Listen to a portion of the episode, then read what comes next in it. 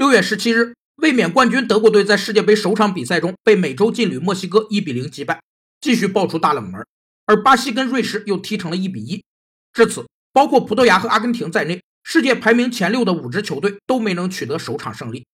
通常，当大多数人的选择都相同时，后来者的决策往往会受到前人的影响，导致选择一致，这就是从众效应。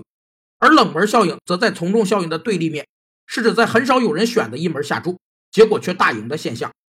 有两个产生冷门效应的原因：一是一个行业的产品和市场容量是有限的，一定时期内无法无限扩大，所以热门不会持久，而冷门也不一定永远是冷门；二是边际收益递减原理指出，持续投入并不会带来持续增长，所以能从冷门中找出热门的人才是最为成功的经营者。